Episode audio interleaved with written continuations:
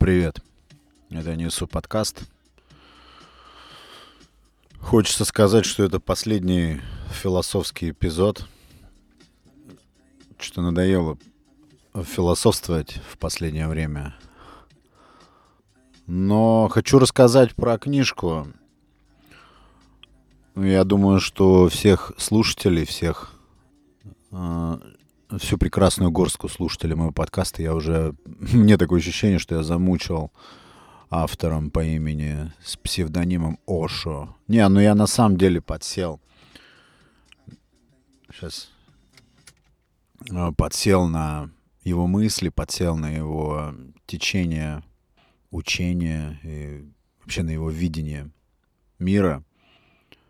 Мне говорят иногда, что я очень сильно погружаюсь и как бы даже фанатично порой погружаюсь э, в творение каких-то авторов и прям буквально начинаю воспевать. Но вот э, как раз с Соша так случилось, я, меня никак не попустит. Я дочитал эту книжку, которая называется «Осознанность». Осознанность, мне кажется, существует — но это очень сложно достижимое какое-то состояние. Я сделал вывод из собственной практики, из применения тех вещей, которые Оша рекомендует в своей книге. Как раз э, интересный э, стиль его повествования в том, что он ничего не рекомендует. Это не какой-то, там, я не знаю, коуч современный или ментор.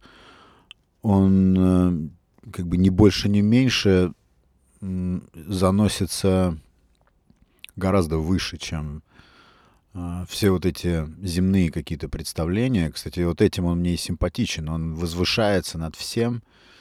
Э, конечно, он э, пропагандирует отказ от эго, но сам он, мне кажется, просто чрезмерно раздутое эго. Но, еще раз говорю, это не лишает привлекать, привлекательности его идеи. И кому я порекомендовал бы почитать эту книжку? А, я ее порекомендовал бы почитать всем. А, потому что она очень легкая и очень крайне вообще предельно сложная к тому, чтобы что-то, вот повторюсь, из нее применить. Мне причем в какие-то моменты казалось... На меня очень сильное впечатление эта книга произвела, и я, э, как всегда, сразу э, схватился и начал пытаться практиковать. Э, а что практиковать? Практиковать, по мнению а Оша, да, по мнению автора этой книги, все мы находимся во сне. Я читал эту книгу где-то недели три, наверное, очень медленно, очень вдумчиво.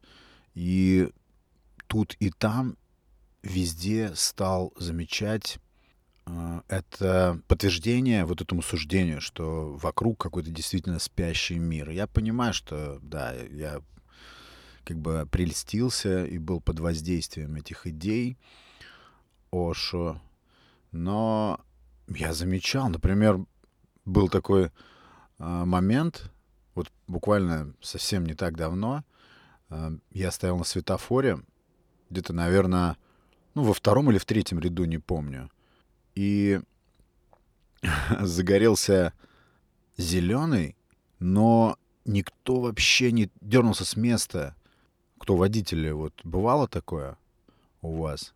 Ну, у меня бывало, но что настолько это вдруг случилось массово, вот в одном месте, то есть а, первый ряд, второй ряд и третий. И никто не сигналит. Уже давно зеленый. Причем самое интересное, что зеленый уже заморгал, то есть целый такой цикл прошел, да, и никто не дернулся с места, все стояли, я не знаю, кто в телефонах ли залипли или что.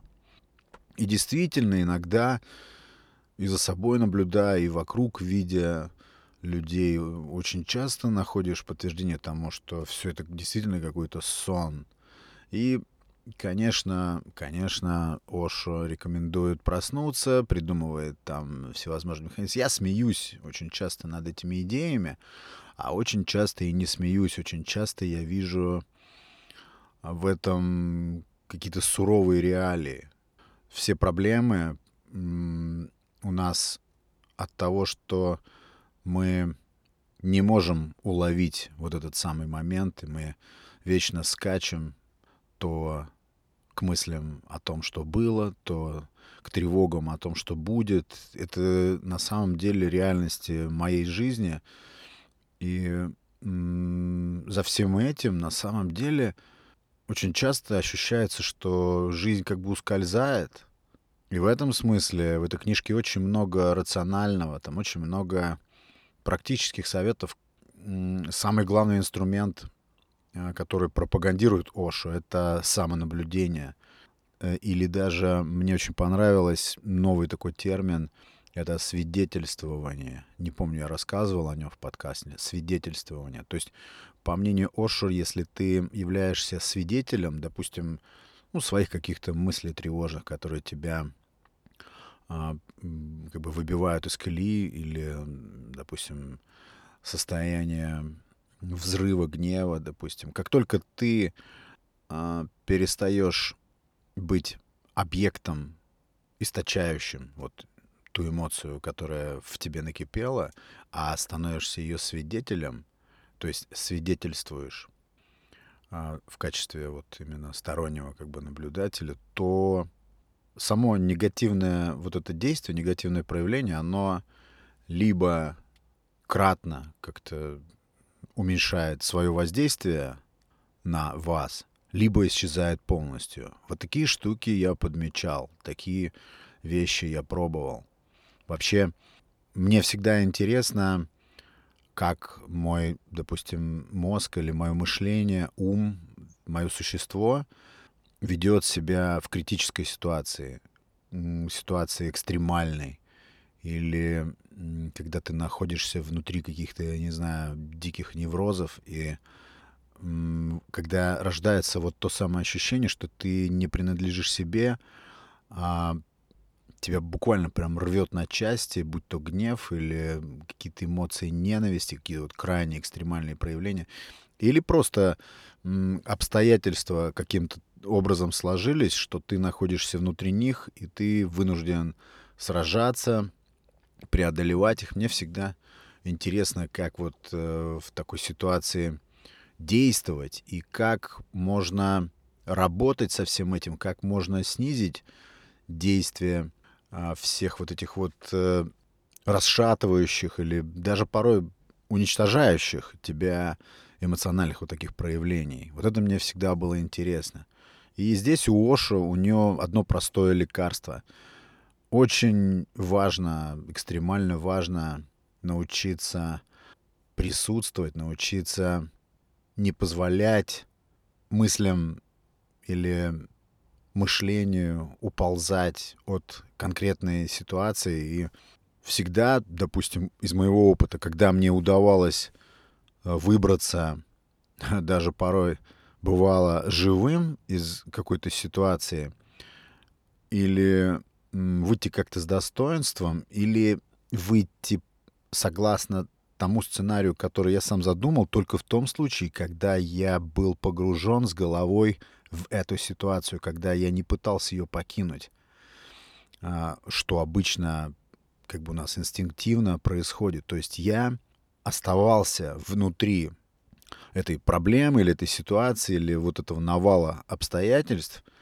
И только при таком условии у тебя есть шанс, у тебя есть возможность из нее выбраться, не знаю, там, с минимальными потерями, или, еще раз говорю, следуя своему собственному сценарию, своему плану, или ну, с исходом, который благоприятен для тебя. Во всех других случаях, когда ты осыпаешь себя, не знаю, там, десятком почему, почему это происходит со мной. У меня тоже такие болячки есть. Ну почему это со мной происходит? Почему опять, или почему опять, почему опять я?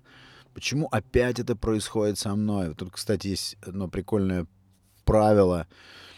Тоже, кстати, давно уже его практикую. Вместо почему э, все так, рассуждать в ключе, в том ключе, что я могу сделать в этой ситуации. Вместо почему, потому что почему это и вопрос в никуда, и ответа оттуда не будет. То есть это просто растрачивающий такой бестолковый, ну, непродуктивный э, вопрос в никуда. Тогда как э, вопрос установка, что я могу в этой ситуации сделать, это, кстати, именно свидетельство присутствия в ситуации, э, вот в противоположность рвущим душу, почему, от чего, как так снова. Что я могу сделать, это совсем другой, совсем другая настройка мышления. Это уже поиск вариантов. А поиск вариантов — это как раз именно участие ты главный актор э, в этом всем действии. Так что много полезного в этой книге было. Много, конечно, такого прям, не знаю, нельзя сказать там сказочного мусора, но очень много таких э, противоречий. Но, с другой стороны, он тоже с себя ответственность снимает. Он утверждает, что я полон противоречий, так что а, делите на три все, что я тут говорю. Но какие-то вещи, какие-то крупицы мне удалось. Я с ним покончу, с этим Ошо. Все будет... Э, вернется на свои рельсы. Но мне понравилось взаимодействие с этим автором. Очень нетривиально, необычно. И мне очень нравится, мне симпатично очень, когда какой-то автор — не просто небрежно опрокидывает какие-то чужие учения, чужие мысли, или просто там деклассирует э, философов или, к примеру, даже политиков каких-то там очень масштабных. Для читателя он лишает их авторитета. Мне вот это нравится очень. Мне вообще нравится, когда авторитеты падают Особенно, когда эти авторитеты раздуты, когда они пусты внутри, но массы, поколения накачали их смыслом вот так в холостую. И мне очень нравится, когда кто-то вот не сводит такие авторитеты, кто-то их, знаете, развенчивает мифы каких-то величий, или, знаете, еще мне нравится слово «легендарный», там, легендарный, сейчас ко всему прилепляют это слово, но мне кажется, что легендарное — это слишком высокое достоинство. То есть э, это либо персона, либо, не знаю, какой-то деятель, о ком ходят легенды, правильно. Просто так нельзя говорить, там, легендарный мыслитель или легендарный кто-то там еще.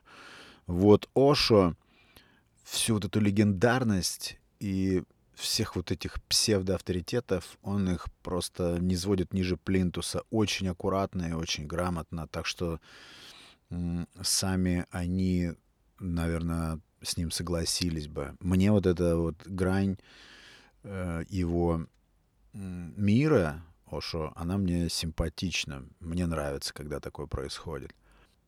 Очень много таких микропритч в этой книжке очень поучительных, буквально прям из жизни. Там про человека, допустим, который закрывал дверь и там 14 раз проверял, закрыл ли он ее или нет, отходил от двери, потом возвращался снова, проверял. Это все в рамках или в разрезе разговора о спящих людях. Он там это бесконечно обосновывает. И в юмористической, и в какой-то там еще такой витиевато-философской манере.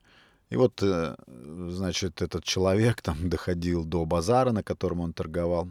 Ну, тот, который все проверял, закрыл ли он дверь дома. И вот кто-то ему мог просто там сказать между делом, а ты дверь-то проверил, ты закрыл дверь. И вот он а, оголтело мчался домой, потому что у него не было покоя в душе, вообще просто не было покоя, пока он полностью не, удостоверится в том, что дверь закрыта, заперта. Избить его было очень легко с этой мысли. Там даже рассказывается, как он однажды собрался куда-то ехать, а, стоял на вокзале этого городка, ждал своего поезда, и вдруг вот кто-то ему сказал, ты куда собрался ехать, ты дверь-то проверил свою. И вот он сгорают его билеты на поезд, он мчит домой, потому что он находится во власти вот этой паранойи, во власти жажды, этого покоя, контроля, которого на самом деле не существует. Это просто какой-то миф и искусственно создаваемое для себя беспокойство для того, чтобы потом облегчить это беспокойство тем, что ты проверил, еще раз убедился, что ты уже совершил это действие, закрыл эту чертову дверь. Вот много таких вот штрихов, очень много примеров. Когда будете читать, если будете читать эту книжку, вы будете находить в своей жизни примеры вот такого сна. Я просто, не знаю, собрал за всю свою жизнь кучу таких иллюстраций, микроисторий, где я просто, просто отсутствовал вообще. Или что-то решалось, я вроде бы нахожусь здесь, но все решается. Я потом просто по факту каким-то образом узнаю, что все разрулилось, все решилось, но я при этой ситуации никак не присутствовал. Я где-то витал, я где-то пребывал, но только не вот здесь, вот когда э, мне нужно было участвовать, мне нужно было там, что-то решать или ну, как, просто нужно было присутствовать. Я просто присутствовал телом.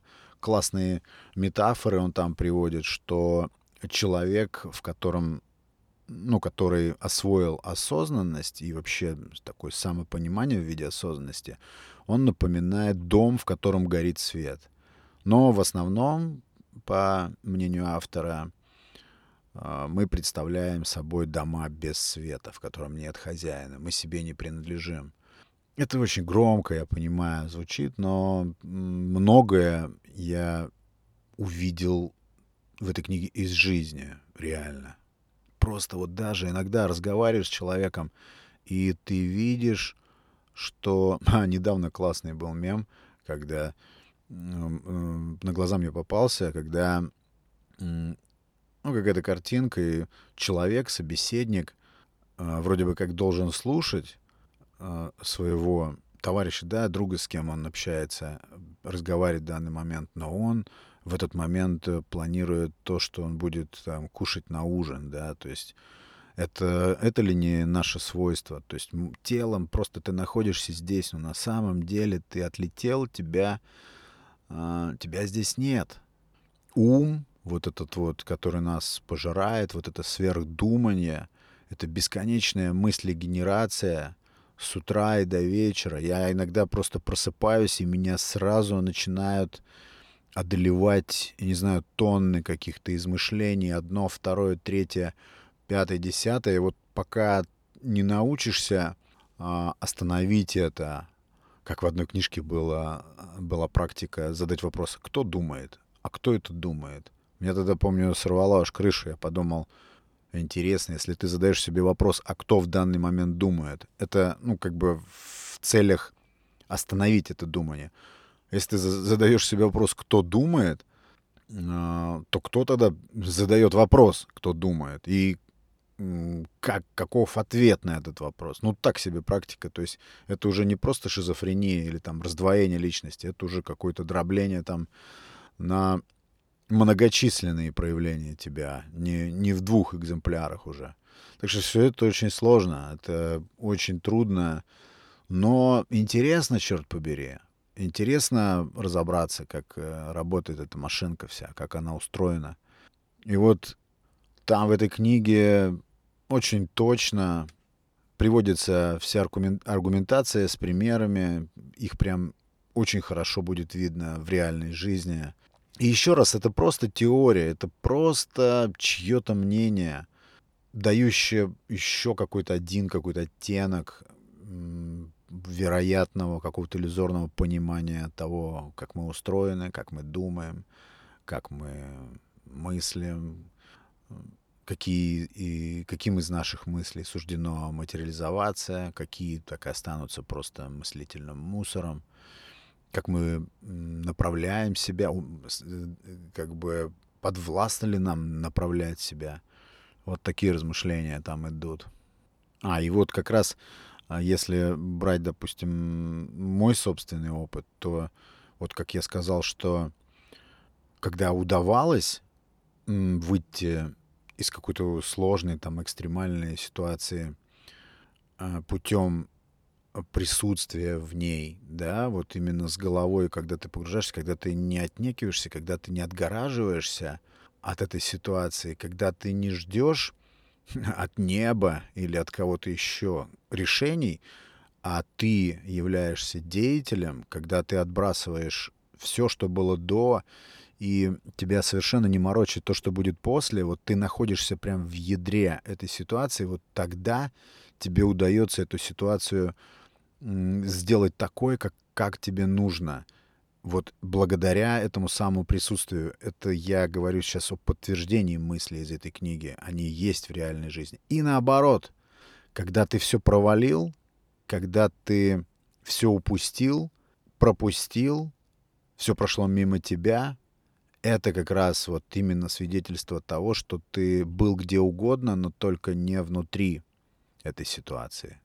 Вот так было, по крайней мере, у меня. Это чисто наблюдение, имеющие подтверждение на собственном опыте. Я думаю, что если вы в памяти своей покопаетесь, то тоже такие моменты отследить. Это железное правило. Как еще? Это есть какая-то китайская поговорка, там, сядь у реки и жди, пока по ней поплывут э, трупы твоих врагов. Может быть и так, может быть и поплывут, а может быть и нет. Но это все из области ожиданий, ожиданий у моря погоды. А настоящие, даже житейские какие-то экстремальные ситуации, они все требуют присутствия, нахождения в них и действий. Но я скажу так, что еще один момент, еще одно наблюдение. Пока я читал эту книгу, вот эти три недели, я пытался, ну, как, не знаю, как дитя, наверное, признаюсь, э, вот это пробовал все это практиковать. Оша утверждает, что человек не может находиться в состоянии, вот таком сознательном состоянии. А, это не контроль. А, чтобы вот точно закрепить эту мысль, а, осознанность — это не контроль. Контроль — это периферийное поверхностное явление, тогда как а, осознанность — это ядро нашего существа, это центр. То есть э, это нечто глубокое и такое пространственное. Это более основательная такая материя, да. И он утверждает, что вот в состоянии осознанности невозможно находиться там, даже минуту. Потому что на 10 на 15 секунде мысли тебя унесут далеко отсюда. Все. Ты потеряешь, ну, не знаю, вот эту ниточку, ты ее утратишь. Все, ты не здесь. Прям буквально на 15, секунд, на 15 секунде, а может быть даже и раньше. Верю ли я в это? Я верю. Я пробовал и... А, и вот что хотел сказать. Пока я э, вот это пробовал практиковать, у всего этого был абсолютно обратный эффект. Я становился... Чем больше ты напрягаешь себя а, на то, чтобы а, присутствовать в данный момент, что угодно ты делаешь. Не знаю, точишь нож, или ведешь автомобиль, или делаешь отжимания. Я, например, когда делаю отжимания, я думаю о том, когда я скорее их закончу делать и, там, не знаю, что-то буду делать другое. Но не, не думаю об отжимании, допустим, о том, как работает, мои локти сгибаются, как работает мышечная система. Я об этом не думаю. Я думаю о том, как я сейчас буду пить чай, там, или пойду гулять, или буду слушать музыку, или подкаст писать. А когда пишу подкаст, вот сейчас, например, я думаю о том, как э, побегу кросс завтра. Вот, вот такая вот чехарда мыслей э, — это противоположная сторона осознанности.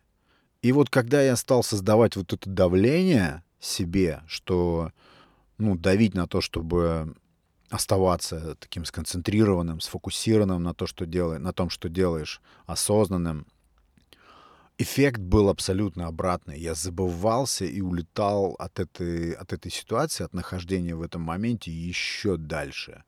И совершал, я даже не буду даже рассказывать здесь, как, какие вещи со мной происходили. Есть и комичные, есть и очень грустные, и всякие. Вот именно в результате практики ну, такого самофорсинга, да, вот я просто буквально заставлял себя пробовать быть тут, здесь, сейчас, вот это Это очень все призрачно. Не знаю, я не знаю, как это достигается, но очень интересное что-то там спрятано от нас. Может быть, и суждено всем нам просто проспать всю эту жизнь, я не знаю.